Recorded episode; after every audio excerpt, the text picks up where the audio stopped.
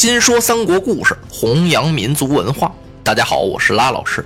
我受邀正在参加2015全国网络主播大赛，在这里呢，真诚的邀请您为我投票。官方提供的专项资金将用于《三国新说》栏目的制作和三国民族文化的传播。请您关注微信公众号“汉语拼音的三国下划线 L”，点击下方为我投票按钮，获得具体的投票方式。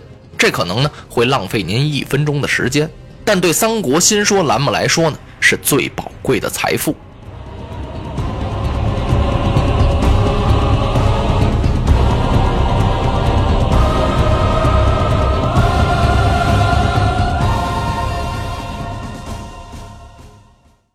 话说刘备被张辽、许褚请到了丞相府，曹操一句话呀，玄德这个头嗡的一下啊，这要换平常人啊，扑通一下腿一软呀，能坐到地上。玄德一听，完了，正像自己猜测的那样，玉带诏的事情啊败露了。他赶忙一拱手，啊，丞相，话还没等说出来呢，曹操啊抢步上前。砰把玄德的手给抓住了，是拉起来就走，根本也不容他说话。玄德一想，这回算完了，他要把我拉哪儿去啊？曹操啊，把玄德给拉进了后花园。哈，丞相，不知唤我哪旁使用？曹丞相一回头，两个人是目光相对。曹操啊，乐了。哈哈，玄德，这学谱可不易呀。嘿呦！玄德忽悠一下子呀，这心放下来了，放了一半，看来不是玉带诏的事儿，但是可能这里还有别的事儿。他看曹操这个神气啊，与往常不同。曹操说的学谱是怎么回事啊？就是种菜呀。他说这种菜有学问，那玩意儿不容易。啊，丞相，我不过是为了消遣消遣而已，不知丞相把我唤来，究竟有何吩咐？哎，玄德，你怎么这么客套呢？你来看，说着，曹操用手这么一指，这花园里头啊，有几棵梅树，酸梅呀，这梅子呀，已经都青了，就熟了。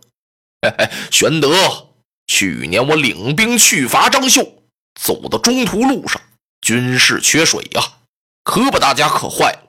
这仗还怎么打呀？当时我这么一着急，心生一计。我用马鞭子遥指远方，我说前方有一片梅林，梅子已经都熟了。这东西啊，可特别的酸呢。叫我几句话，说的那些军士是满口的唾液，当时就都不渴了，而且还打了一个大胜仗。曹操说的这番话呀，是确有其事啊。这就是历史上有名的那个望梅止渴的故事。曹操说完了打张绣的事情，又告诉玄德说：“今年又知青梅已熟，现在这些青梅又熟了。我想玄德你来了，特意派张辽、许褚把你请过府来，我要跟你喝几杯酒。”哦，玄德听到这儿啊，这才把心完全放到肚子里。不是玉带诏的事儿，那踏实了呀。说着话呀，曹操把玄德给拉进了花亭。进了亭子里边啊，这么一看，有一张桌案，桌子上摆着两盘子青梅，正中有一樽煮酒，梅子清新，煮酒飘香啊。曹操请玄德上座，亲手给他满了一杯酒。两位啊，在这儿是开怀畅饮呐，是酒至半酣。忽然啊，呜，一阵冷风吹过，两人举目这么一看，天上是阴云密布。风是雨的头啊，要下雨了。嚯，这曹操这酒性就更浓了。咱们在这喝着酒，来着雨，那该多么清爽啊！这时啊，有人喊了一声：“哎呀，丞相您看，龙卦！”哈！曹丞相手推胡须，回头一看，果然是龙卦。好景色，玄德，你随我来。他伸手啊，把玄德由座位上给拉起来，两个人离开桌案。凭栏远眺，往远处一看，哎呦，有一块乌云翻卷呐！这龙卦是什么呀？其实就是龙卷风。远了一看呢，就在那积雨云下，好像是个漏斗似的，在那儿啊，舒卷下垂。古代人呀，缺乏对科学的了解，以为那是施雨的真龙在下挂溪水呢。这个景色呀，是十分壮观呢。曹操是越看越高兴，他手捻胡须，回过身来：“哎，玄德，你可知龙之变化否？这龙变化多端，你知道吗？”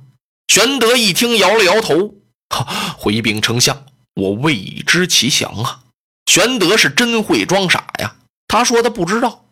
啊，玄德公，龙非常之妙啊，它能大能小，能生能隐。大则星云吐雾，小则隐介藏形，生则能飞腾于宇宙之间，隐则潜伏于波涛之内。就是说，这龙这个东西啊，是能大能小，能生能藏啊。玄德，方今春深，龙乘时变化，由人得志而纵横于四海，龙之为物，可比当今之英雄。说到这儿，曹操把大指挑起来了，把嘴这么一撇，把这头一晃，神气是十分得意呀。曹操这几句话呀，说的玄德里边一动，他觉得曹操这个人呀很有才华，说的不错。不过看曹操这神气啊，他游龙比到人，又说到当世之英雄，看他那个神态呀，曹操啊是以英雄而自居。说着话呀，两个人又归了座了。曹操就问他：“啊，玄德公，你久立四方，可知当世之英雄是谁吗？你能不能跟我讲一讲啊？”啊，玄德心想：这什么意思呀？他是不是要试探我呀？哦，那我就跟你装一装糊涂吧。哈，丞相，刘备肉眼，安识英雄啊？就我这俩眼睛啊，我还能认得出英雄吗？我不知道。哎。曹操一听，摇了摇头：“玄德，你过谦了，你太客气了。”玄德一听：“啊，我这不是客气啊！要没有丞相您，我能在朝里做官吗？现在您要问我呀，黄瓜辣椒怎么种？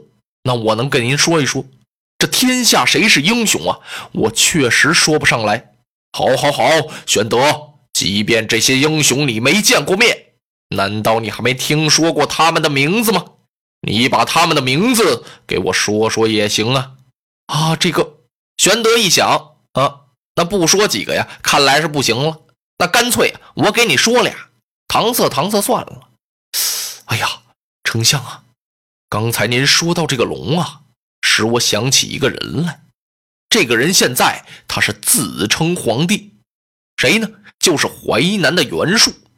为什么游龙想到他呀？真龙天子吗？他是不是真龙天子，且不谈。我看此人兵粮足备，可谓英雄。袁术了不起，丞相您看怎么样啊？哎呀呀！曹操一听，摆了摆手：“玄德，袁术算什么英雄啊？依我看来，他不过是一副冢中枯骨，就是坟里头啊一副骨头架子。我是早晚必擒。”说不定哪天我就把袁术逮着。哎呀，刘备暗暗点点头，心说曹操好厉害呀。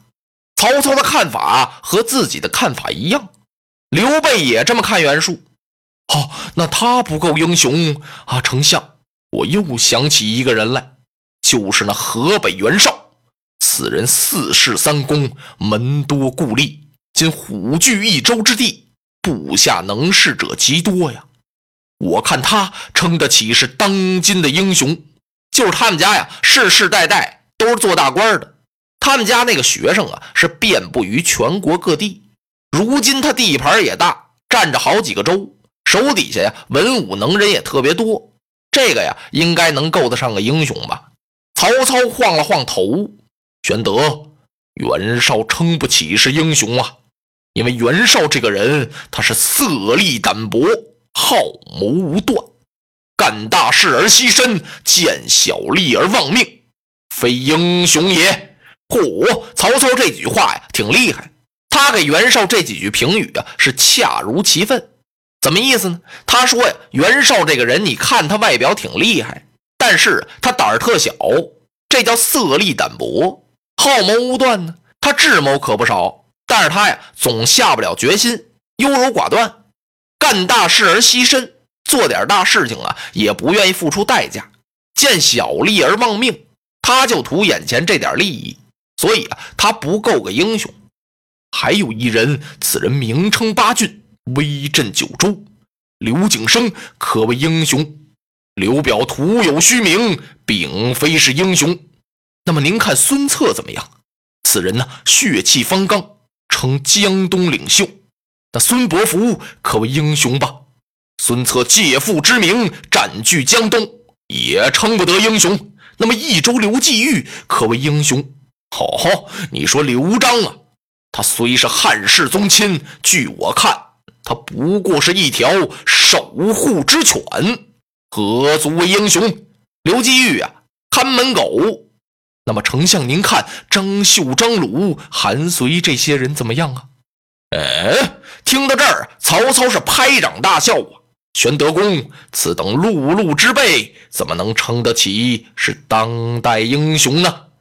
哎呀，丞相，那么按您这么说，那究竟谁能称得起是这个英雄呢？这英雄啊！这个英雄二字，他就应该是胸怀大志、富有良谋，有包藏宇宙之机、吞吐天地之志啊！丞相，但不知谁能当之，谁能撑得起这样的英雄呢？曹操听到这儿，微微一笑，他用手指了指刘备，然后啊，又指了指自己：今天下之英雄，唯有玄德。于操儿，就是你跟我。哎呦，可把刘备吓坏了，哗啦的一下啊，这石柱碑块全都掉地上了。与此同时啊，就听咔啦，半空打了一个霹雷。这真是免从虎穴战七身，说破英雄惊杀人。